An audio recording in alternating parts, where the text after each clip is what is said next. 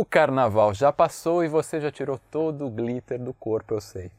Mas sempre é tempo de falar do direito à folia, da ocupação das ruas e do carnaval como oportunidade de pensar os usos da cidade. Ninguém faz carnaval como o Brasil, e o carnaval de rua em São Paulo se tornou um dos maiores do país. Ele cresceu muito em pouco tempo, mostrando grandes possibilidades e desafios. O direito à folia é o tema do Betoneira de hoje.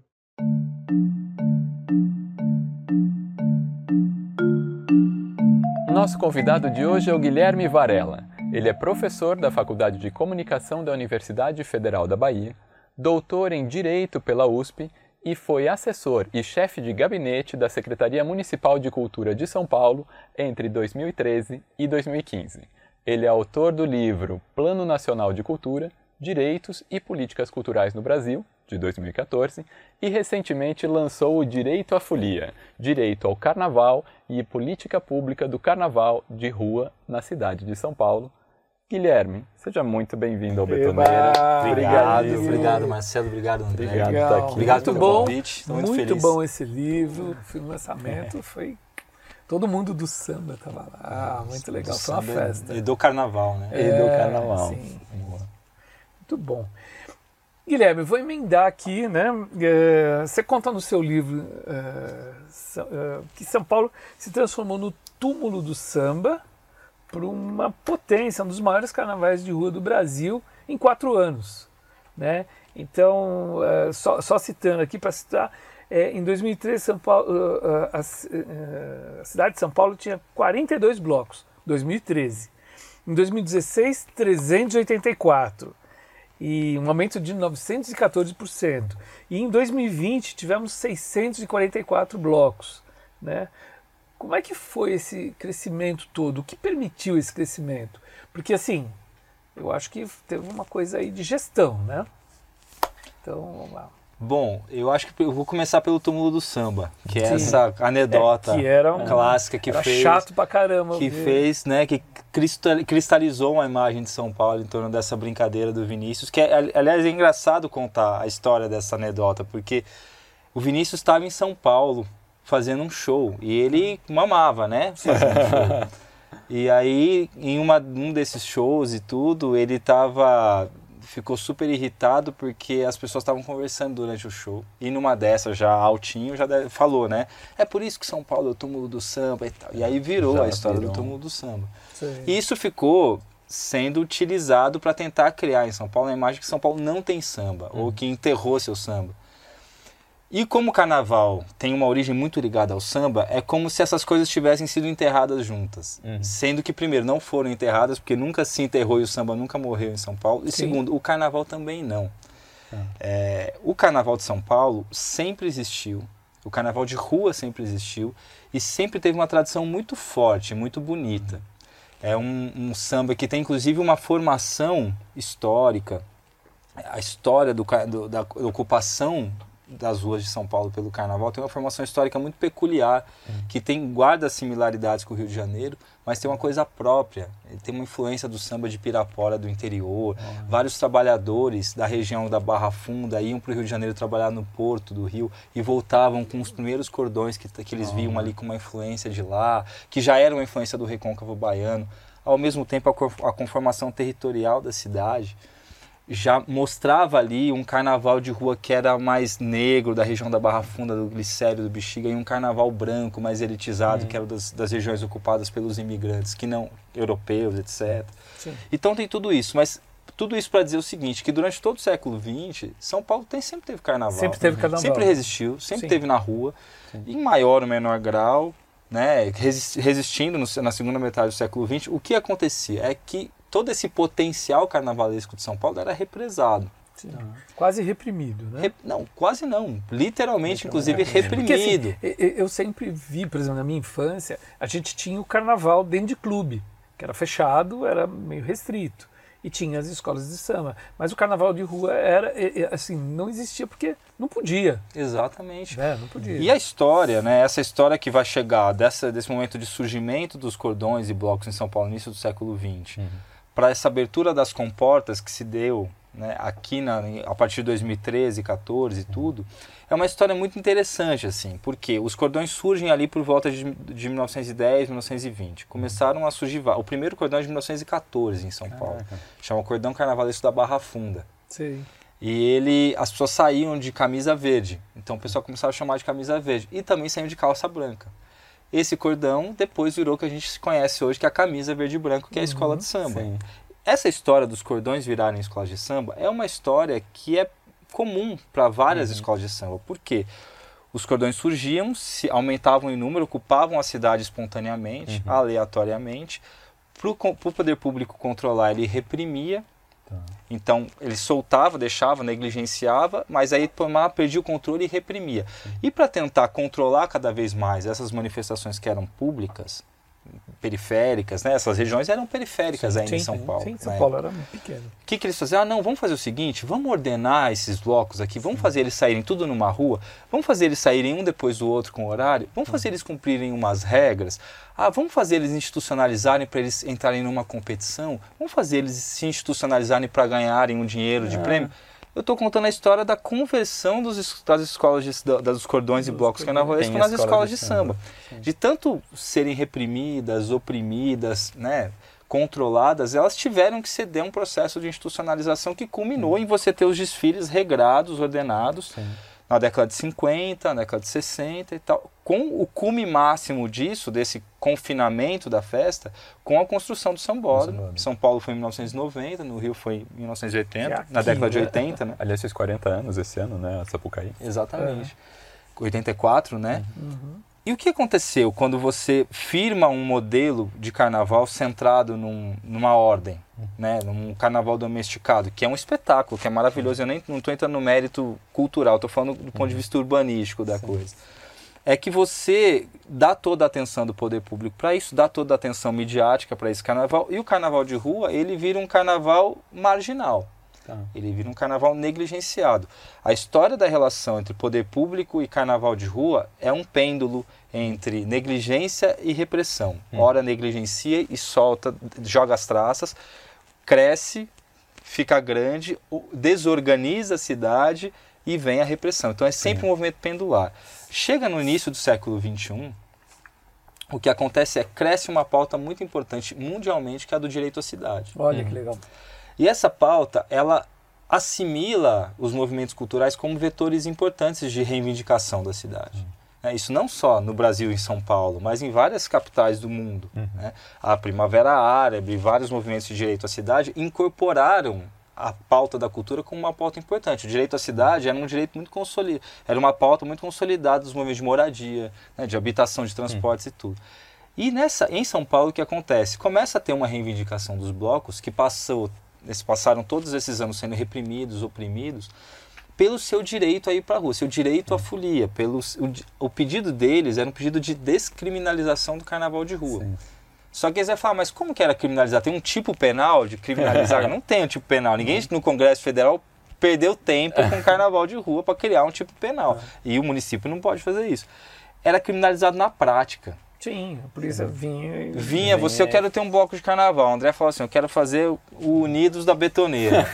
e aí ele chegava na prefeitura e falava assim: ó, oh, eu quero fazer um bloco de carnaval. A prefeitura não falava assim: você não pode fazer um bloco. Ela ficou décadas falando o seguinte para você: não, você pode fazer pega uma autorização da PM, depois você passa no Corpo de Bombeiros, pega um laudo, depois você vai na subprefeitura e pede a fiscalização e a chancela, depois você vai pegar esse carimbo aqui lá na outro órgão, depois você vai chegar. Você tinha uns 30 documentos, aliás, eu listo todo, todos eles no livro. Você tinha uma série de documentos que você tinha que pegar que só tinha duas possibilidades para o bloco. Ou ele não saía, porque ele não tinha como conseguir ou tudo isso. Na clandestinidade. Ou ele saía na clandestinidade. Uhum. E aí ele passava a ser reprimido. Sim. Então ele era, na prática, criminalizado. Sim. O que, que acontece para esse crescimento que você falou, Marcelo? A partir de 2013, e essa reivindicação vem dos blocos nesse, nesse contexto dos movimentos pela, pelo direito à cidade, uhum. né? 2010, 11, 12, eles começam a se organizar mais porque a pauta da cultura entra nessa reivindicação maior e eles começam a fazer essa reivindicação surgir de uma forma muito veemente. Uhum. E ele, essa reivindicação encontra respaldo na agenda política institucional que se estabelecia na cidade, que era a agenda do Fernando Haddad como recém-prefeito, recém-eleito prefeito na cidade. Que era uma agenda de direito à cidade, né? o homem novo, hum. né? a abertura da cidade, uma pauta de direito à cidade muito forte. Então, a partir daquele momento, a postura da prefeitura e a postura e o discurso da prefeitura muda. Não era mais a postura e o discurso de temos que obstruir uhum. e o discurso de carnaval desordena, carnaval atrapalha, carnaval atrapalha a cidade. Não, o carnaval é um ativo importante da cidade de São Paulo. Não é o túmulo do samba. O carnaval é um ativo da nossa diversidade. São Paulo tem uma diversidade cultural que assimila o carnaval como um vetor importante. É, depois no carnaval a cidade tem que se transformar. Né? É isso. São Paulo tem carnaval. O discurso era esse. Então, blocos de carnaval que queiram surgir, surjam. Venham aqui. Você não tem mais um monte de autorização para pegar. A prefeitura vai começar a dar banheiro químico. A prefeitura vai começar a fechar a rua. A prefeitura vai falar para a PM não bater mais. Sim. Vai falar para a GCM não bater mais, vai falar para essas guardas organizarem o trânsito e uhum. as forças para vocês saírem. Então, o que fez esse movimento político-institucional? Né? Abriu as comportas do carnaval que estavam repres represadas. Então, os blocos que estavam com medo de sair, os blocos que foram desestimulados de por décadas, os blocos que já tinham várias, inclusive blocos que já existiam, começaram a fazer com que outros surgissem. Né? O, o o Vai Quem Quer é um ah. bloco aqui da Vila Madalena da década de 80. O Esfarrapaz do Bexiga é de 1947. Nossa, o Plínio Marcos fundou o bloco que existe até hoje na década de 70. E aí os blocos surgiram, cresceram. Foi em 2013 tinha 40, 2014 já eram 150, 200, 2015. Esse crescimento foi exponencial. Sim. Porque os blocos viram uma segurança e as condições urbanas para isso acontecer. Foi. foi. Bom. Você conta que você conta no livro que o carnaval ele é uma festa que tem suas origens lá na Idade Média, no mundo cristão, e que está presente no Brasil desde os tempos coloniais. E o carnaval se desenvolveu em diferentes cidades com características específicas. Né? O carnaval de Olinda é diferente do carnaval do Rio, que por sua vez é diferente do carnaval de Salvador, entre outras cidades. Quais que são as principais características que hoje você fala isso é o carnaval de São Paulo? Eu acho que são algumas, né? Primeiro, é, é, importante localizar algumas semelhanças entre cidades e diferenças. Né? Uhum. Né? O Carnaval de, do Rio de São Paulo teve uma conformação histórica muito parecida, Sim. que é, os, enfim, o carnaval surge, né, com a vinda dos aqui no Brasil, né? Antes nem carnaval, o pré-carnaval, vamos dizer, o proto-carnaval, proto-carnaval, que era coisa do intrudo, né? Das brincadeiras de rua, de jogar Sim. líquido uns nos outros. Aí uhum. tinha os Zé Pereiras que se faziam nas ruas das pequenas vilas, que também eram pequenos Zé Pereira Zé, um personagem. Zé Pereira eram pequenos grupos tá. de, de músicos que se juntavam, assim, três, quatro músicos se juntavam, às vezes comerciantes das vilas no Rio de Janeiro pagavam, colocavam ali na frente do comércio. Isso no século XIX ainda e tudo.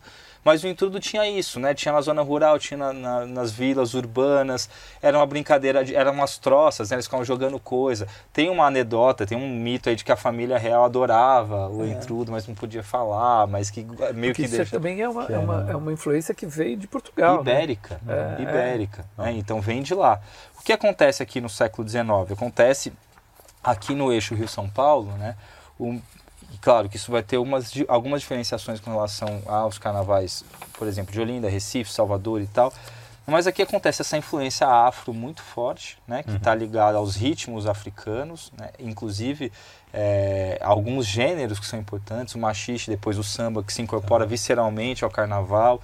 E aí vai se conformando uma forma de festa que junta né, essa coisa, dessa, né, essa herança da festa de rua que é ibérica, com os elementos rítmicos que são africanos, né, as, as, as, os ritmos sincopados, a forma de tocar, o samba que se junta ao carnaval depois. Então a marchinha e o samba vão conformando os primeiros ritmos carnavalescos e tal. Em São Paulo e no Rio, a diferença entre eles tem um gap, tem uma lacuna, né? De 20 anos, mais ou menos. No Rio, os primeiros cordões, eles são ali de, do século XIX, de 1800 e pouco, né? 1890, é. 1870, ali por ali no finalzinho do século XIX. Uhum. São Paulo vai ser no comecinho do século XX, né? E essa conformação é meio parecida. Os cordões eles vão se organizar nas populações negras periféricas, eles vão ter essa influência da festa de rua, de alguns elementos dos bailes de salão que também eles traziam para a rua, fundam as sociedades carnavalescas que eram né, sociedades negras que traziam elementos elitizados de roupa, de alegorias, de carros, mas que tocavam samba né, e que iam para a rua dessa forma. E em São Paulo vão ter esses três elementos que eu contei, mas que eu queria reforçar, que formam assim, uma identidade uhum. diferente do samba, que também é do carnaval de rua no começo do século, Sim. que é esse samba de Pirapora, uhum. que é um samba diferente, um samba de bumbo, que vem da, dos trabalhadores negros das fazendas do interior de São Paulo, que e que eles vêm na, na, no movimento migratório para a cidade, eles trazem um tipo de toque diferente, uma síncope uhum. diferente do Rio. Mas também tem o pessoal que vai trabalhar no Rio e volta com essa influência. O fundador do Cordão da Barra Funda foi trabalhar no Porto do Rio e voltou querendo fazer cordão. Ah, a gente, só complementar, a gente, a gente fez há acho que uns dois anos atrás um episódio com o Luiz Antônio Simas, onde a gente tá, fala do primórdio do Carnaval do Rio de Janeiro. Porque assim, ele coloca a questão que o Carnaval do Rio de Janeiro também teve uma coisa ligada ao urbanismo. Né? As, as mudanças que, por exemplo, um prefeito que era higienista, que chama Pereira Passos, lá tirou o pessoal da Cidade Nova, e aí o pessoal se espalhou para outro lugar.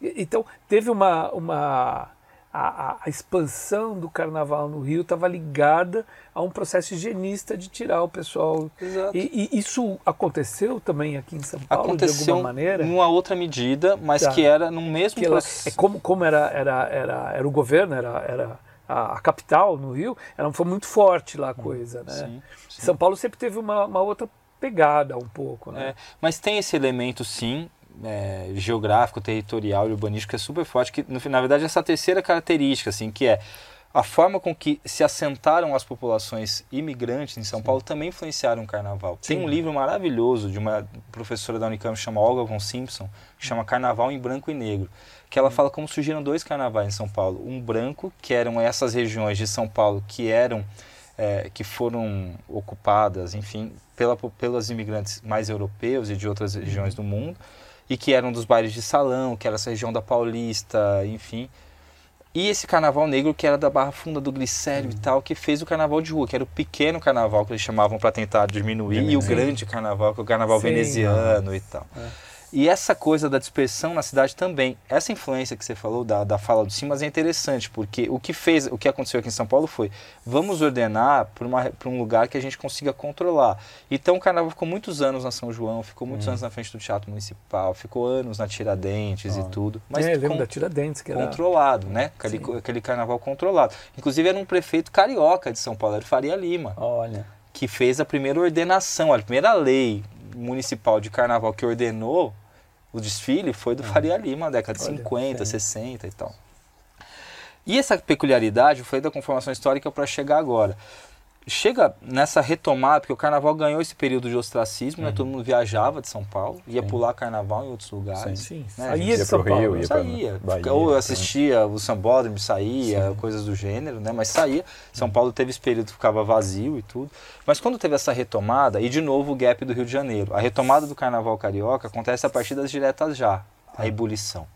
As pessoas começam movimentos de intelectuais, universitários, artistas ligados às escolas de samba, mas querendo fazer coisa na rua. A partir dos movimentos de rua, começam a retomar o Carnaval do Rio. Em São Paulo, se coloca 20 anos aí. Então, 94, 2004, 2010, 20, 25 e tal. Começa a partir de 2010 a, a essa coisa da retomada. Uhum. E algumas características, assim, São Paulo é, retoma primeiro uma influência vai reformando, retomando, reconstruindo o seu carnaval a partir de, dessa, desse beber de outros carnavais Sim. que ficou tanto tempo sendo assimilado, de uhum. tanto sair. Então traz para cá uma diversidade, um espectro de diversidade de blocos que ele é mais é, ele tem mais pluralidade do que em alguns outros lugares, né? Ah. no sentido de você tem blocos que são ligados às comunidades de samba, marchinha, que são mais tradicionais como linguagem, uhum.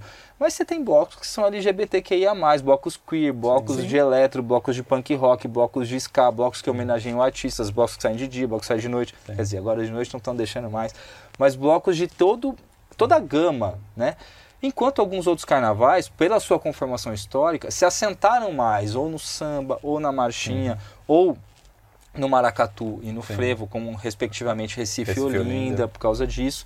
Mas eu diria que talvez uma característica que diferencie bem é o fato de São Paulo ter incorporado um pouco essa desidentidade da própria cidade. A identidade de São Paulo, né, estética, cultural, é uma identidade que são várias, né? Sim. Essa coisa, e é meio chavão falar isso, mas é importante falar isso, essa coisa cosmopolita de São Paulo, É. mas, mas fez um carnaval um pouco desidentitário Sim. também, cuja identidade são todas as identidades que se Uhum. somaram aqui e deu uma, entre aspas, uma sujada no carnaval. Um carnaval mais sujo nesse sentido, um carnaval mais que topa tudo, um carnaval mais vira-lata, né? É, que, tá, que tem influência de todo mundo. Uhum. né? É um carnaval menos puro nesse, nesse sentido. Inclusive eu dei uma, só para terminar, eu dei uma, esses dias, fazendo um papo, uma outra entrevista, que o pessoal, os, os colegas de carnaval de outros lugares, pesquisadores, pelo menos, vi- vieram para cima de mim e falaram assim, não, o carnaval de São Paulo é mais disruptivo. É. Como assim o carnaval é mais disruptivo do que o do Rio, de Salvador, você não sabe? Falei, Mas ve, vejam a entrevista inteira, o que eu estava falando é, São Paulo tem uma coisa, que é uma cidade que sempre cristalizou uma imagem de, ó, a gente tem que ser normatizado, a gente tem que as coisas funcionar, a gente tem que produzir. São Paulo é a cidade da, que não dorme, que produz, que é locomotiva e tal.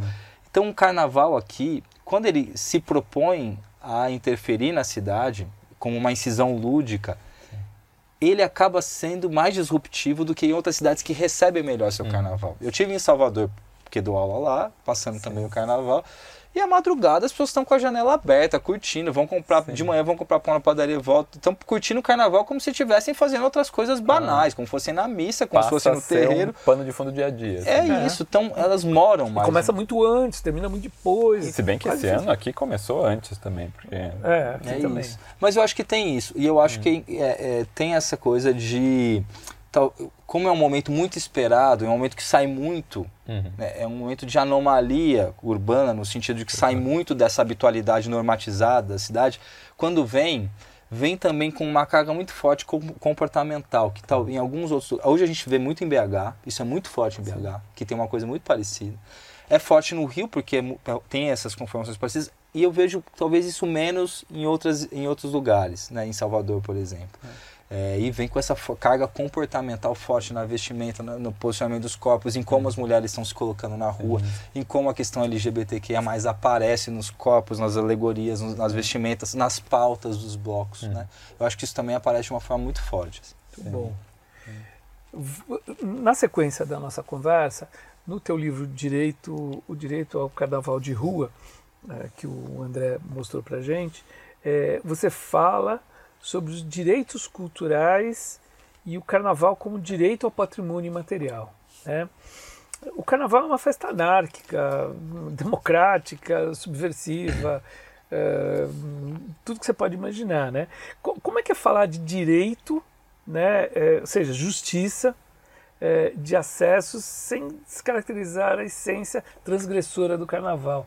Como é que é? Eu queria que você comentasse um pouquinho isso pra gente. É difícil. São duas coisas assim meio né, É isso muito mesmo. distintas. Como né? é que você quer regular o irregulável, Exato, ordenar o transgressor, o, o- o maluco, né? É isso. A questão é que a gente vive numa sociedade e numa Sim. cidade Sim. como São Paulo que para que os direitos, os direitos sejam exercidos, você precisa compatibilizá-los. sim.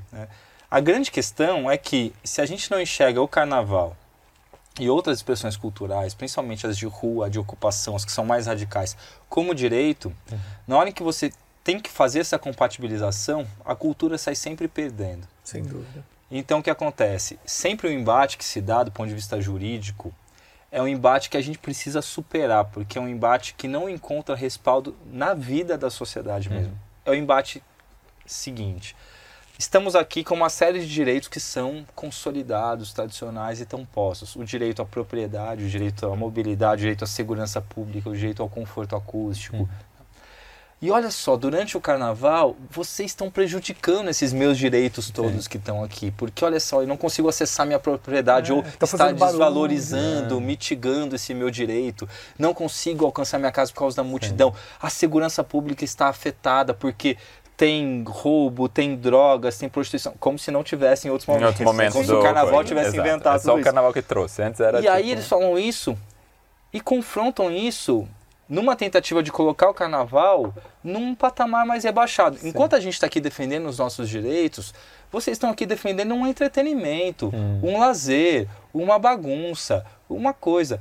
E carnaval é tudo isso, um entretenimento, um lazer, uma bagunça, uma desordem, mas é também um direito. Sim, direito E a hora que a gente né? consegue equiparar, do ponto de vista jurídico, o carnaval como um direito cultural que é constitucionalmente resguardado, no mesmo patamar dos outros direitos, você consegue fazer um enfrentamento para que você consiga desenvolver política pública, não só que garanta as condições de exercício do carnaval, mas que mitigue os impactos dos outros direitos que estão sendo afetados.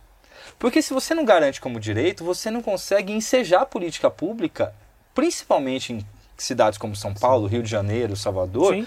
em que você vai organizar a cidade porque direitos estão em conflitos. Sim. né? Estão em conflito. Então, fazer política pública para a cultura, no caso do carnaval, significa reduzir impactos, sig- significa garantir condições de cumprimento desse direito, cujo momento privilegiado de exercício, e não só privilegiado, cujo único momento de exercício é no carnaval. né? E por que o carnaval é um direito? Por um monte de motivos. Sim. Ele é, ele é um direito porque ele é um conjunto de linguagens artísticas que são desenvolvidas, elaboradas de uma forma completamente original com relação ao mundo, né? e que só no Brasil encontrou essa conjunção Apesar estética. do carnaval, o carnaval ter vindo da Não, Europa, e que aqui no Brasil. Vindo e que tem um monte de lugar de formas diferentes, mas essa conjunção de linguagens artísticas, da forma com que é performada, com esse Estamos falando de Com essa- manifestação cultural, né? com essa projeção estética que tem, né? E não é só as escolas de samba. As escolas de samba a gente vê isso como uma, nosso maior emblema, que é maravilhoso, né? É isso, é um é, é o maior símbolo que a gente tem do ponto de vista de como essas linguagens artísticas foram conjugadas. Mas a gente também vê todas elas sendo é, exercidas, fruídas, exercitadas no ambiente urbano, na rua. Então ela já é um, um- um direito porque ela é o direito de acesso às artes e de produção artística. É, no quesito mais da gente que é arquiteto, que está falando do urbano da cidade, pô, a coisa mais legal é no carnaval você ir na rua, sair na rua com teus amigos, encontrar amigos, eh, festejar, encher a cara, sambar, pular. Você ganha a rua. É, você vê a cidade de uma outra dimensão. Exatamente. É o único momento que você pode ficar andando numa rua, eh, Um leito observar. carroçável. É, Exatamente. Você tira o carro da rua e vai uma multidão na rua. Então você começa a olhar a cidade numa outra dimensão. Você vê as casas, você vê a- a- o dia a dia, você vê as pessoas nas casas também interagindo com o carnaval. Você vê a praça. Pô, a gente foi, fui pular lá na, na- na- na- ano passado eu morri. Início é numa praça, então você está numa praça com esquenta, começa, você está olhando aquela praça, que praça legal, não sei o quê, e começa a andar. Né? Eu acho que esse, essa, essa, esse conhecer a cidade, isso é, é muito apropriado do carnaval de rua. É isso. Porque o outro carnaval, o carnaval mais oficial que passa no sambódromo, ele está lá, como você falou, contido. Claro. Agora, o carnaval de rua é um descobrir as suas próprias ruas de uma maneira diferente. Exato. E é isso, não dá para se comparar carnavais de qual que é melhor e qual que não é. Sim. né? É isso, que você me perguntou das peculiaridades, né? Não dá para falar, o carnaval de, de São Paulo é melhor que o do Rio. E assim, e ne- ou de Salvador ou de Recife, são padrões completa, que você não- são réguas diferentes, são parâmetros, Sim, né? sim, Você não sim. consegue. E nem quantitativamente, porque os indicadores você também não consegue falar esse aqui é maior que Que aquele. aquele, ou... Porque os indicadores, é, o indicador é número de bloco, o indicador é quantidade de pessoas, o indicador é o que movimenta na economia. É muito. Mas voltando, o carnaval, nesse sentido que você estava falando, Marcelo, é o carnaval ele exige que a cidade seja fruída para além de morar e trabalhar. Sim. Não é que ele só ele imagina, ele reivindica, ele exige, porque a hora que ele faz essa incisão lúdica, ele está provocando justamente isso, inevitavelmente, porque inclusive a pessoa que está ali incomodada porque está morando mal, entre aspas, porque tem um carnaval passando, ela está refletindo de por que, que as pessoas estão brincando ali, ao invés de elas estarem dormindo na casa delas que é. Ele exige uma outra forma de pensar Uma a outra cidade. reflexão. Né? É. E ele é uma série de outros direitos que é muito importante a gente vocalizar, porque às vezes a gente tem muita dificuldade de enxergar as expressões e manifestações culturais como direitos. A gente tem facilidade de enxergá-las como parte da nossa vida cultural, da nossa rede simbólica, ou como forma de pertencimento comunitário, como questão identitária, como memória, tudo. Mas pouco como direito. E colocar o carnaval na chave dos direitos culturais, que são garantidos constitucionalmente, é importante por causa dessa, né, compatibilização hierárquica. Ele é, um, ele é tão direito quanto a propriedade, quanto a segurança, o conforto acústico, quanto a mobilidade, quanto a segurança. É tão direito quanto. Né? Ou seja, exige política pública tanto quanto os outros. Uhum.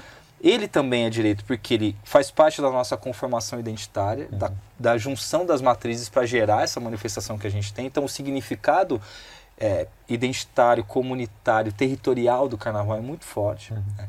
Ele é um direito porque ele também é preservação da nossa memória, e memória também ah, é garantida memória. como um direito. Ele é patrimônio material, e o patrimônio material não tem como você não vê-lo projetado nas, nos ambientes físicos, nos corpos uhum. e na, uhum. na, forma com que ele se lida na cidade. E olha só que interessante, que são algumas vertentes que às vezes não aparecem no debate. O carnaval é uma liberdade. E aí a gente tem que fazer uma, uma distinção entre direito e liberdade. Hum, sim. O direito, quando existe, para que ele seja cumprido, você tem que o Estado tem que fazer alguma coisa. A, a, Constituição é chamada dirigente porque ela dirige o Estado no sentido de fazer algo para concretizar um direito. Quando você tem um direito, o Estado tem que fazer uma ação ativa, positiva. Então ele tem direito à educação, constrói escolas, tem direito à saúde, constrói hospital, faz medicamento, tem direito à, à alimentação, tem que garantir tem. alimentação, uhum. eh, moradia, moradia e tal. Casa. Beleza. Quando você está falando de uma liberdade, o Estado tem que tirar o time de campo para não exercer a expressão individual e coletiva dessa liberdade. Hum. Então, se a gente tem uma liberdade que é garantida constitucionalmente como um direito fundamental, ou seja, a gente tem uma liberdade de imprensa, a gente tem liberdade científica, a gente tem liberdade é, é, acadêmica e de cátedra, a gente tem liberdade de várias ordens, a gente tem a liberdade intelectual, artística e cultural, que é garantida. Hum. Então, se a gente vai exercer uma liberdade artística, que é o carnaval, o Estado não pode entrar, a ação dele é omissiva. Ele não pode atrapalhar, ele não pode obstruir, ele não pode reprimir, nem administrativamente, nem através da força. Uhum. Então a gente está falando de uma expressão cultural que conjuga ser um direito e ser uma liberdade. Ora, o Estado tem que garantir as condições e garantir Ora, as condições é. Ora, ele tem que colocar banheiro químico, fechar a rua, organizar o trânsito, organizar a ambulância, uhum. né? fazer campanha de conscientização sobre o período e tal. Ora, é não colocar a polícia para né? bater, né? Não fazer uma fiscalização predatória, não é. atrapalhar, não obstruir, não criminalizar, não. Né? E eu estou falando isso por quê? Porque além de ser uma liberdade, a gente fala, não, por tudo isso a gente já está com, com, o carnaval aqui garantido, como, como proteção jurídica. Mas tem mais uma coisa que é, e tem um direito muito importante como direito fundamental na Constituição, que é o direito de protesto. Hum. Nosso direito de associação para a gente ir para a rua reivindicar, reivindicar essa ideia nossas... pela qual a gente se organiza. Sim que é quando se dão as manifestações, quando se dão né, o, seu, a sua, o seu direito de expressão política. Uhum. O carnaval é um direito de protesto. Porque cada bloco que está ali, cada cordão, cada pessoa que vai na rua individualmente ou de forma coletiva, está organizando ludicamente o seu, a sua reivindicação política. Uhum.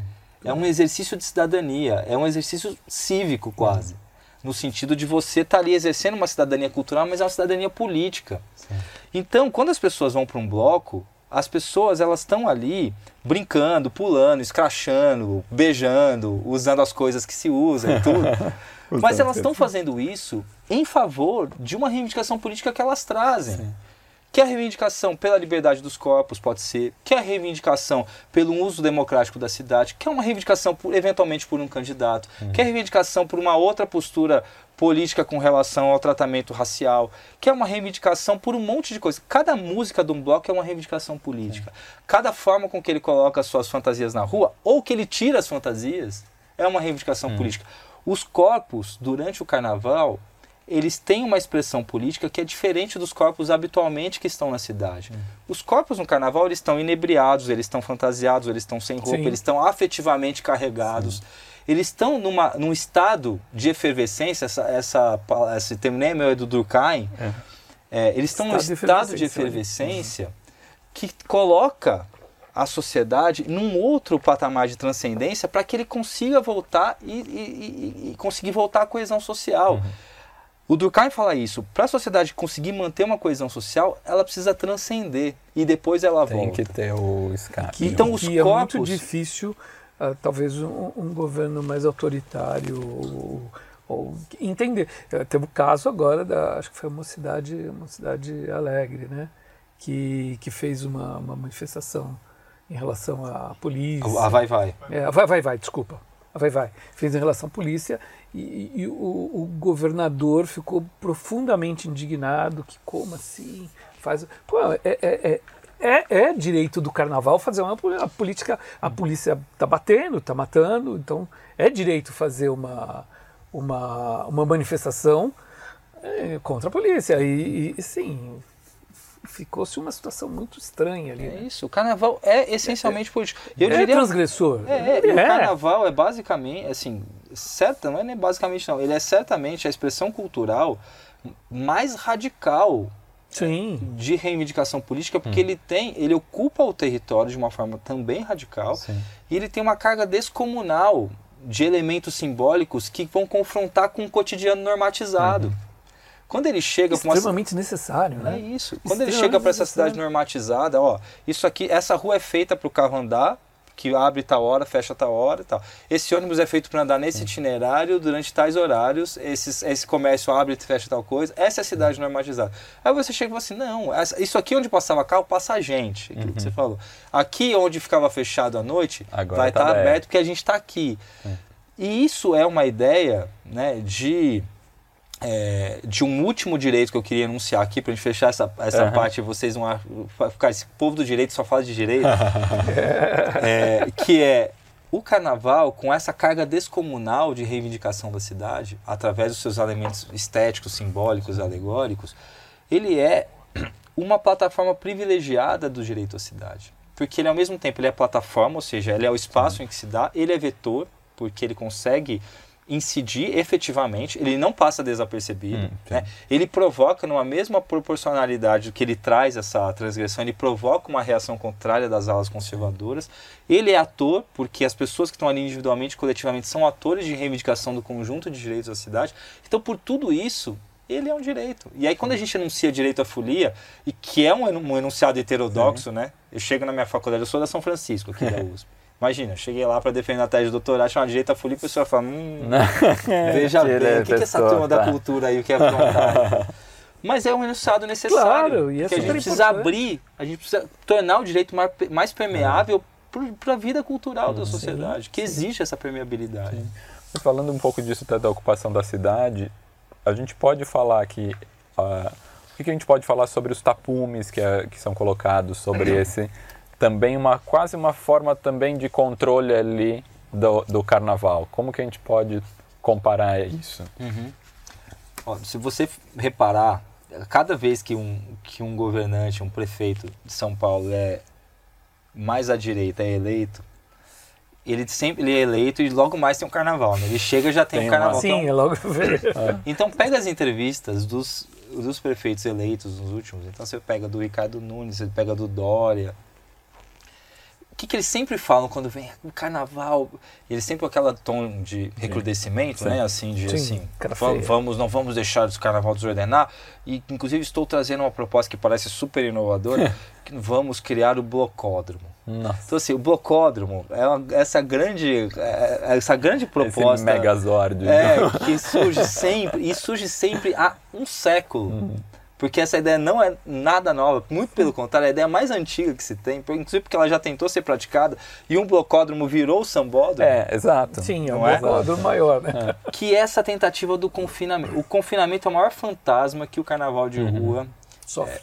É, sofre. Não é o fantasma do comunismo, é o fantasma do é confinamento. Não é o fantasma do comunismo. Até porque o fantasma do comunismo ele já foi corpo, corporificado já tá e já está ali nos blocos do carnaval em reivindicação. Mas é isso, o que, que acontece? O carnaval de rua, ele tem que ocupar. Uhum. E ele tem que ser espontâneo.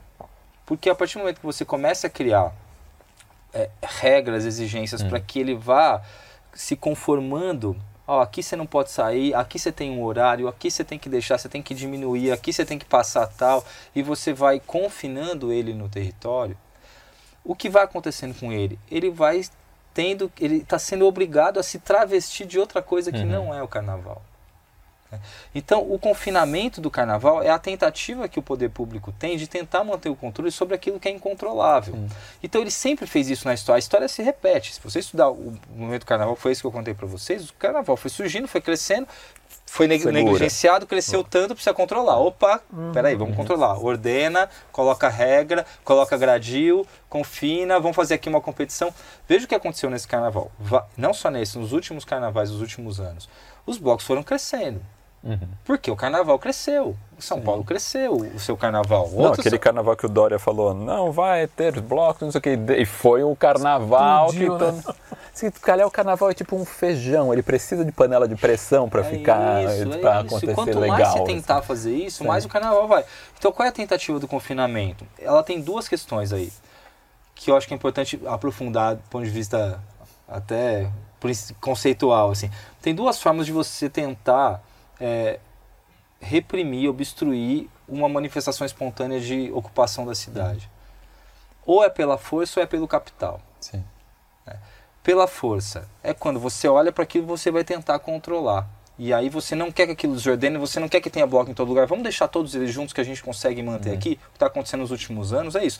Colocaram gradis e aí estão colocando vários blocos para saírem no mesmo circuito. O que aconteceu em Salvador quando se formou o carnaval, o modelo de Salvador? O circuito O circuito, o Ondina, circuito Barrondina, só que eles privatizaram uma área da cidade para fazer. Hoje está num processo de abertura, temos que dizer, sabe? Cada vez mais os tios estão saindo sem corda, mas ficou muito tempo com abadá e camarote, Sim. abadá e camarote com circuito fechado, né? Então em São Paulo se começaram esses gradis para tentar controlar.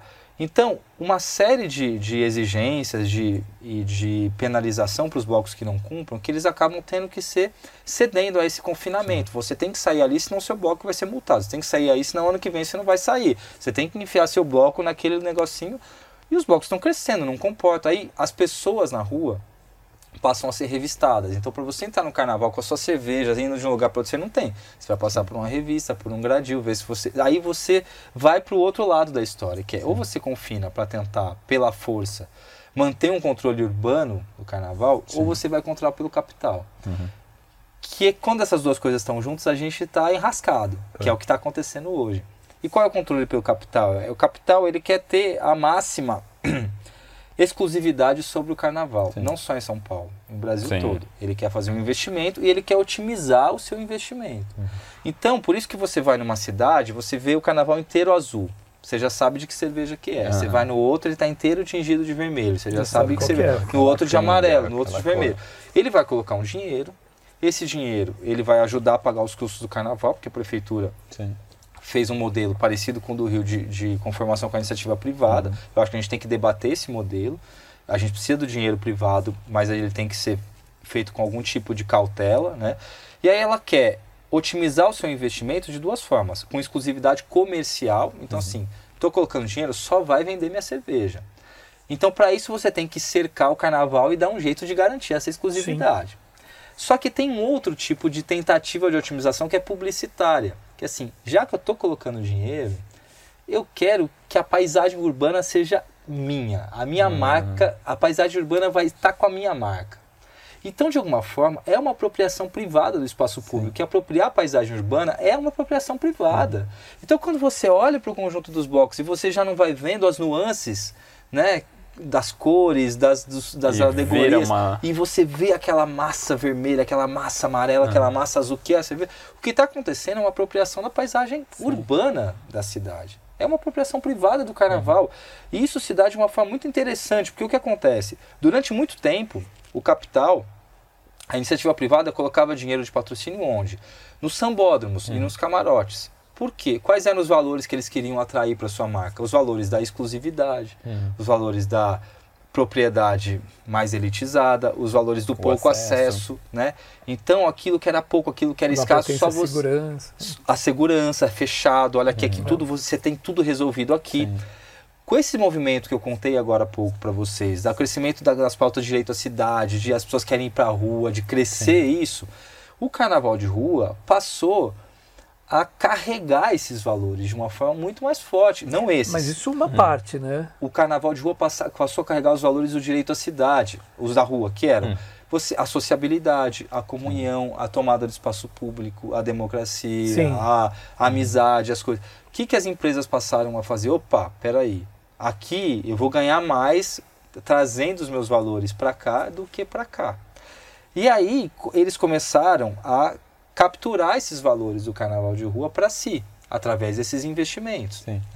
Então, eles começaram a captar esses valores para si, só que num modus operandi, numa forma de ativação marqueteira e publicitária ainda muito ligada àquela, Sim. muito antiquada, que é tentar ter tudo, que é tentar. Não é uma coisa que é condizente com esse espírito livre do carnaval, é uma coisa de apropriação, uma coisa meio selvagem Sim. mesmo. E eu tenho brincado com no livro, eu tenho desenvolvi aí quase como alegoria também o conceito. Na, na- nos, nos aplicativos tem aquela questão da uberização, a precarização do, do trabalho pelos aplicativos, né? Tá rolando um processo de ambevização do carnaval pelo Brasil. né? Que é essa tomada do carnaval pelas cervejeiras, a ponto de capturar os valores do carnaval né, em favor dessa, dessa questão empresarial mais obsoleta. E, e você acha que o, não tem uma coisa. Isso, isso sempre me instiga também de pensar. O público, ao ver isso, ele não descredibiliza a marca? Vi outro dia, tava, a gente estava falando de. né, voltou essa música da Joelma de 2016. Eu vou tomar um tacacá. E daí alguém falou, ah, porque a Guaraná ia fazer, eu vou tomar um Guaraná. Meu, se eu tô no- cantando um negócio e de repente eu vou tomar um Guaraná, não vou. Porra, é o tacacá. É o, o- a volta do Pará. Sim. Então, isso não. Isso, você acha que o público não tem também uma coisa de daí tirar essa força? Acho que tem, sim, acho que tem. A gente tá. a- é, são coisas também que a gente está aprendendo da forma como elas são, né? Porque a gente sofre. Tipo, antigamente, acontecer uma coisa dessa, você falava, nossa. Você não percebia. Hoje em dia a gente está muito mais atento. Você sabe que é uma publicidade. Você já saca na hora. Coisa que é te comprar, a única coisa que não se saca na hora é que você já comprou um produto que o negócio fica anunciando e você já comprou. Mas isso, isso que, eu, tipo, será que depois eh, não existe isso das empresas entenderem que não? Então não é por aí. Co- Eu acho que ainda não, acho que deveria, e eu acho que está tendo uma tensão, um tensionamento do público e dos organizadores, os blocos, para tentar fazer as empresas enxergarem. Sim. Porque isso não é. Não dá para demonizar. A gente está numa sociedade que é importante, o capital privado está aí. A, a- a iniciativa privada, os patrocinadores são os agentes do carnaval Sim. no Brasil todo. E são bem-vindos. A questão é. Precisa ser um tipo de ativação que seja condizente com esses valores.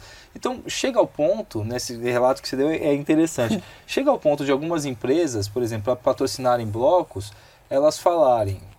Isso eu nem sei o que estou falando. O, o França deu uma entrevista para Roda Viva agora. pouco, Até né? vamos falar dele É? no próximo episódio. Porque ele fala isso, ó, a empresa para me patrocinar pediu para que eu tivesse um trio elétrico, subisse um trio elétrico, mas eu sou uma charanga, tem uma metaleira na rua sem som. Daí a pessoa não, Não. entendeu o que, que ela está querendo, o valor que ela está. Exato. Não Mas é um pouco desses, por exemplo, eu vejo o panorama de São Paulo e do Rio também.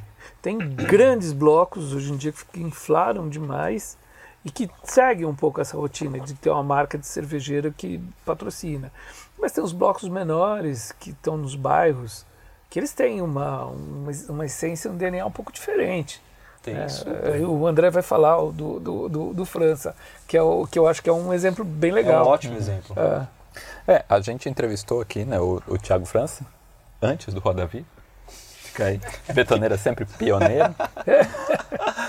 E, um dos, que é um, e o Charanga, a Charanga do França é um dos blocos mais famosos da zona oeste da cidade. né? É, cresceu muito desde que começou, ele tem um crescimento exponencial.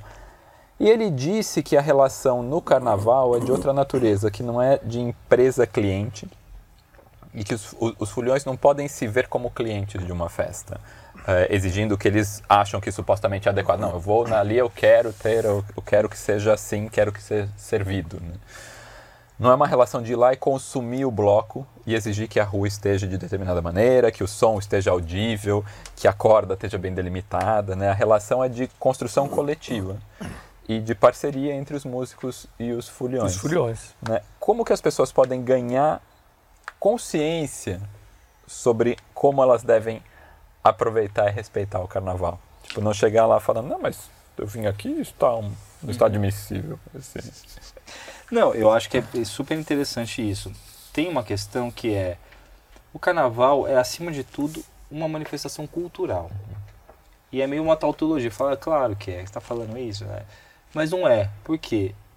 Porque a forma com que as pessoas vão lidar com o carnaval depende, e principalmente isso vindo do poder público, da embocadura através da qual você vai narrar o carnaval. O acontecimento Sim. carnaval, a festa.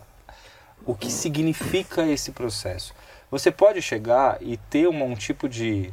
Você, quando eu digo poder público, mídia e tudo, Mas eu queria muito focar no poder público, eu acho o papel do Estado Hum. fundamental e às vezes a gente prescinde do papel do Estado. E eu sou um defensor do que, do que o Estado tem uma, uma importância fundamental na indução de processos sociais e culturais. Você pode narrar um, um processo carnavalesco assim. O carnaval é o, maior ativo econômico que a gente tem. Vamos, o turismo por causa do carnaval. E o carnaval movimenta a rede hoteleira. E o carnaval e tal. E, o quê, e por isso estamos empreendendo o carnaval e tal. Claro, é- isso tudo é importante? É importante. Onde está a dimensão cultural disso que foi narrado? Quase nenhuma Sim. né? Você pode narrar o carnaval como se for uma coisa que é, ah, não, isso aqui é um processo de inteligência, de engenharia urbana. Não, o carnaval é uma manifestação cultural e a dimensão cultural tem que estar na proa. É ela que orienta as outras dimensões. Então, quando você fala que ter um bloco de rua, este, qualquer outro bloco, é, o que vem na frente de todas as outras coisas é como o bloco se organiza. O bloco é uma tecnologia de organização socioafetiva. Né? É isso, basicamente ele não é uma empresa. Aliás, pelo contrário, no universo dos 600, 700 blocos que estão em São Paulo, se, se tiver 10%, eu acho muito 10%, do ponto de vista numérico, de mega blocos, blocos que são empresa, ou seja, blocos que trazem artistas que movimentam patrocinador, que vão colocar um dinheiro e tal, que eles são menos de 10%. Eles trazem milhões de pessoas para a rua? Trazem, porque eles trazem grandes artistas. Sim. Né? E eles são empreendimentos que usam o carnaval como plataforma de projeção, assim como usam o São João como plataforma de projeção. Faz parte do jogo, tem sua importância, inclusive cultural. A grande questão é: 90% dos blocos não são isso. 90% dos blocos são médios e pequenos, blocos que auto, se auto-organizam, fazem festas, fazem coisas e que geram ali os recursos para poder subir. Então eles não têm esse interesse econômico. Então a relação econômica baseada no consumo não é uma relação que parametriza o carnaval. Então é isso. Assim como o folião não é um consumidor, porque o bloco não é um prestador de serviço, Sim.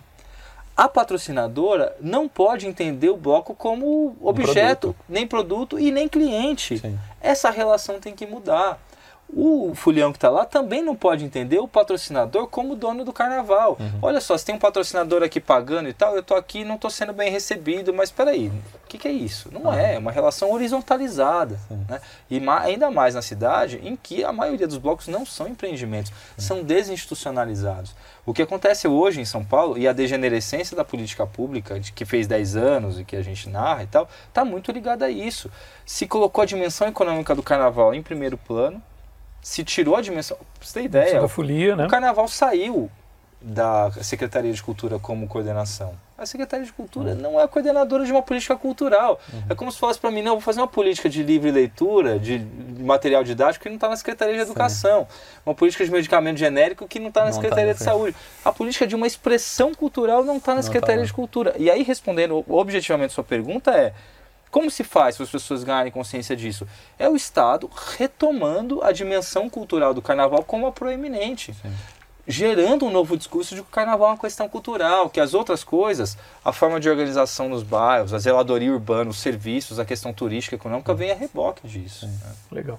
É, Guilherme, São Paulo é uma cidade movida a trabalho, né? É, a, a- a gente tem um ritmo de vida muito acelerado aqui da cidade, né? Tem muita gente que mora aqui e nem sabe muito descansar, já perdeu a noção disso.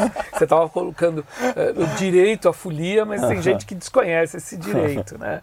É, e, e até mais do que isso, se sente culpa de relaxar. Tem que trabalhar, tem que, tem que produzir, né? É, produzir e trabalhar é a regra aqui em São Paulo. Né? É, você acha que essa característica da cidade influenciou o carnaval de rua? Aqui se tornar uma festa tão rica e tão diversa e tão grande. Né? É, esse contraponto tão necessário para os habitantes de São Paulo que trabalha, trabalha, trabalha e depois relaxa, relaxa, relaxa. Como é, como é que funciona isso? É legal essa pergunta. Eu acho que o carnaval, e sobretudo o carnaval de rua, colocou o ethos da cidade de São Paulo em disputa. São Paulo cristalizou essa imagem. A cidade que não para. Cidade que não para, é. Todos os adjetivos, né? A locomotiva, cidade que não É. para, cidade que nunca dorme, cidade de 24 horas e tal. E é engraçado porque, assim, a impressão que eu tenho é que nem todas as pessoas sentem isso ou se identificam com isso. Mas Até uma geração nova Está tá completamente mudando isso. Isso, né? e assim, só que você vive numa cidade é, que se movimenta pela alimentação desse ethos. Uhum. Né? Movimenta candidaturas políticas, movimenta uhum. instituições, movimenta a normatização pública, uhum. movimenta a mídia, movimenta tudo em torno, né? O Carnaval de São Paulo, por exemplo, vira um objeto inusitado e interessante de mídia, porque como um carnaval cresceu numa cidade que não é contra carnaval que é e virou uma super cobertura midiática Sim. em torno disso. Eu lembro que no começo a pauta era meio essa, assim, né? Como assim como um carnaval? Que... E por que que tá disputa? Porque quando o carnaval de rua cresce né, e vira esse colosso, né, ele chega numa radicalidade que a gente já comentou aqui, que vai justamente contestar esse ethos, né? Veja bem, a cidade é a cidade que. São Paulo é a cidade que, que produz, que nunca dorme, que é locomotivo, mas também é a cidade que brinca, a cidade que sorri, a uhum. cidade que uhum. bagunça, a cidade que desrespeita a regra, uhum. a cidade que tal. E, e a hora que esse ethos está colocado em disputa, ele movimenta não só as paixões individuais e as questões, mas movimenta plataformas políticas e plataformas político-eleitorais. Eu costumo dizer que em ano eleitoral o primeiro o primeiro ringue político é o carnaval. É o carnaval. É, o carnaval. é quando é você chega e que a direita vai falar o seguinte: a polícia, a polícia vai trabalhar para que não tenha desordem. O prefeito fala assim: nós vamos construir o blocódromo ano que vem, vai acabar cedo. Esse ano colocou 6 horas da tarde de limite para todos os blocos Aí, acabarem. Tiveram as 10 gremiações que fizeram uma, uma, uma, uma denúncia da, da, da, coisa, porque colocou a polícia na rua, né? Não, Bateram aconteceu, em aconteceu uma coisa inédita, que é a Guarda Civil Metropolitana, que é uma guarda de, zel, de zelar pelo patrimônio... Nem devia estar armada, né? Ela virou né? uma guarda de, de repressão. Sem ela entrou dúvida. em conluio com a PM e ela bate em bloco de carnaval. Bate, bate muito, né? É. E do outro lado, né, vem a questão que o campo progressista impunha o carnaval como uma bandeira importante de, ó, é possível uma outra cidade, uma cidade que sim. seja mais sociável, uma cidade em que as pessoas comunguem, uma cidade que as pessoas trazem. Então, sim, esse ethos está em disputa. Uhum. E esse ethos, essa tensão é uma tensão que em vez de reprimir, coibir, de diminuir o carnaval, ela aumenta o carnaval. Porque o carnaval tá, não é só o momento de suspensão das regras de uma outra vida, não, que é, um, é, é, uma leitura do carnaval importante, dessa segunda vida. O Bakhtin fala, o carnaval é uma segunda vida. Uhum. Você morre no carnaval, depois você volta para sua vida e tal. Mas também é um momento de internalização das contradições e de superexposição das feridas. Porque quando você mostra ah, tudo, daí você é vê ali, o que está É ali que você vê tudo. É ali, por exemplo, que você vê em São Paulo no carnaval de rua, que é, as pessoas brancas estão pulando e as pessoas negras estão trabalhando. Uhum. Como é que a gente vai fazer com a questão racial? Está posta, entendeu? Então eu acho que tem muitas questões que estão com essa ferida aberta que o carnaval uhum. traz e enfeita e bagunça com essa ferida, mas expõe. Mas expõe. E, e na sua visão, o que, que precisa ser feito ou transformado para o carnaval de rua ser uma festa sustentável para todos, direta ou indiretamente, que participam dela. Que eu acho que é bem isso que a gente sim, acabou sim, de, de falar. É. Não, eu acho que tem, primeiro, é, uma distinção super importante. Quem faz carnaval é folião, é organizador de bloco. O, o, protagonismo do carnaval, porque é uma manifestação cultural, são os fazedores de cultura, são os, os carnavalescos. Né? É, então, eles que fazem né, o carnaval. O que faz o poder público, o que faz o Estado, é garantir as condições para esse fazer. Uhum e garantir a liberdade do fazer. Né? O que, que aconteceu com a política pública que fez 10 anos, que o livro narra e tal? Ele criou algumas condições que foram importantes para é, essa expansão, esse boom. Sim. Então, por exemplo, desburocratizou a relação do Estado com os blocos. Não precisa ter um monte de autorização, você vai ter uma. Uhum. É, deu uma diretriz nova para as forças policiais para não baterem é, colocou a dimensão cultural na proa. A Secretaria de Cultura coordenava 15 secretarias, secretarias muito maiores que ela, porque todos os serviços tinham que estar em função do que significava culturalmente o carnaval. Se esse bloco tem uma questão comunitária aqui, a varredura da rua, a limpeza, vai ser aqui, não vai ser lá. Tá? O que, que está acontecendo? Ah, e principalmente, estava esquecendo o principal, que é, e se estipulou nessa política pública que o carnaval de rua de São Paulo é um carnaval livre, público e democrático cujo cerceamento do espaço público é proibido. E, de novo, parece uma verdade. Claro, o carnaval de rua é livre. Não é. Tem várias cidades que se criaram, blocódromos, que se criados circuitos fechados, hum. que se privatizaram o espaço público em favor do interesse sim, privado. Sim. O que está acontecendo hoje para responder sua pergunta? É, hoje tem vários sintomas de que essa política inicial, conforme foi formulada, ela já está em crise. E não é que é uma crise natural, é uma crise provocada. Está né? Se tentando dissolver a política pública. Por quê? Se extinguiu a Secretaria de Cultura como a secretaria que coordenava. Então isso afastou a, a, o Estado do segmento cultural. Então o Estado não sabe o que o Carnaval precisa mais. Quais são as demandas, as reivindicações, quais são as preocupações, o que, que ele precisa ter. Que, acabou o diálogo. Dois, a proeminência econômica do Carnaval fez ele virar um super empreendimento. Em São Paulo, que tá para tá isso, né? São Paulo tá para é. isso, adora, né? Os uhum. hiper empreendimentos. Então o Carnaval virou esse grande empreendimento em que a iniciativa privada está nadando de braçada sem nenhum tipo de regulação. Uhum. É, a violência policial cresceu muito nos últimos anos. Sem dúvida. Né? Essa, essa influência bolsonarista na autonomia da violência policial, ela fez um efeito coisa, né? impressionante, principalmente nessas, nessas questões de rua. Então o carnaval está sofrendo muito. É, e a reburocratização voltou a acontecer. Então, o que acontecia antes, que era aquela obstrução administrativa do carnaval, voltou. Então, hoje, para sair com o bloco, você está tendo de novo que, que ter um monte, de, um monte de. E se você não cumpre, você é penalizado. Por exemplo, 6 horas da tarde, que é tá de dia. A galera ainda está no pique, porque tá foi ali, animada A polícia está chegando com aqueles, com aquelas mangueiras de água do caminhão pipa Sim. com viatura passando em cima de Sim. camelô, de trio elétrico de criança e tal, sabe? O que precisa fazer? Precisa voltar a desburocratizar, uhum. né? precisa voltar a impedir qualquer tipo de apropriação do espaço público pela iniciativa privada ou de apropriação pública de qualquer que seja, né? apropriação privada do, do espaço público, precisa acabar com a violência policial nesse sentido e precisa retomar a dimensão cultural do carnaval como proa. Né? Se a gente conseguir fazer isso, acho que a gente consegue retomar o vigor da política pública. Porque do carnaval, eu não tenho dúvida que esse vigor vai continuar. Né? É o que a gente está falando das condições urbanas para ele acontecer. É. Um pouco traduzindo um pouco disso que você falou para os nossos espectadores, em um ano de eleição, é votar num governo que não seja conservador como os últimos governos de São Paulo, que, uhum. que, que, que, acabaram convergindo para essa situação do carnaval de rua. Né? Então, pessoal, se liga.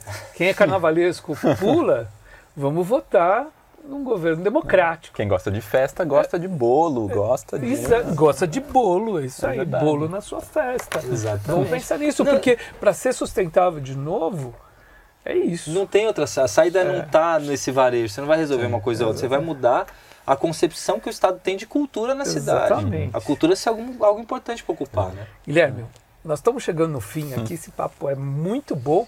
E eu tenho uma última pergunta para te falar. qual que é o teu bloco, assim, curto e grosso, qual que é o teu bloco do coração aqui em São Paulo? Aquele que você fala, esse é meu bloco o meu bloco do coração é o meu bloco, é o bloco que a gente tem em São Paulo. A gente fundou um bloco que já tem 17 anos, chama Saia de Chita. Ah, Saia de Chita. É um bloco que nasceu em São Luís Paraitinga, quando nem tinha carnaval em São Paulo. A gente fundou lá a, chita, por causa em São Luís tem Sim, isso, né? A coisa da, da, da chita, da roupa, que da, roupa. do tecido. A gente começou a fazer umas músicas lá, fazia brincando, a gente sempre ia pra lá. Depois a gente ficou um tempo indo pro Rio, porque a gente tinha muitos amigos cariocas. A gente saía de domingo à tarde, depois do, do Boitatá, Boitolo, Boitatá, é. acabava a tardezinha, a gente fala, o que a gente vai fazer aqui? Vamos fazer o bloco lá em Santa Teresa, subia pro Curvelo, de chita e tal, levava os instrumentos, aí o pessoal, tinha vários amigos de blocos também, então vamos lá ajudar os paulistas, o bloco dos paulistas. aí vamos juntar, vamos lá ajudar os paulistas a fazer, que os caras não sabem fazer carnaval, vamos lá. E saía do Curvelo, Largo das Neves ali, ficou alguns anos ali. Ah. Aí depois a gente voltou de fato para Pompeia, onde a gente está até Sim. hoje. Muito e é um bom. bloco assim, o lema do bloco é o bloco mais amador, amado e amante de São Paulo. A gente ah, preza pelo amadorismo. Saia de chita, olha saia aí. de chita, saia ou não saia. Esse é o bloco Ama Amador, amante, amado e amante. E amante. Amador, Maravilhoso. Guilherme, meu, papo muito legal. A gente acho que agora entende um pouco mais de como que surgiu, como que se estruturou, como cresceu e como que tem a sua sustentabilidade hum. posto à prova aqui dos blocos do Carnaval de Rua de São Paulo. Muitíssimo, super ah, eu obrigado. Que agradeço, eu que agradeço. Eu fiquei muito feliz assim, ah, com o convite, não, betoneira. Gente, gente que fica, até porque o, o, o tema Carnaval, ele é pro Betoneira, eles são, ele é um episódio já clássico do Betoneira. É, todo Toda, ano todo tem. ano é tem. Isso, a gente teve o, o, Luiz Antônio Simas, a gente teve o Thiago França. E agora a gente tem. Ah, que legal, que ótimo. Obrigado pelo convite. Obrigado, que legal. Viu? Obrigado, viu? Muito obrigado, bom. André. Valeu. Obrigado, obrigado, obrigado queridão. Equipe Betoneira. Apresentação: Marcelo Barbosa e André Scarpa. Roteiro e direção: Lívia Piccolo. Filmagem: Kiko Médici. Captação de áudio, edição e finalização: José Barrichello. Design: Flora Canal. Redes sociais e fotografia: Ana Melo. Trilha sonora de abertura e final: Mário Capri.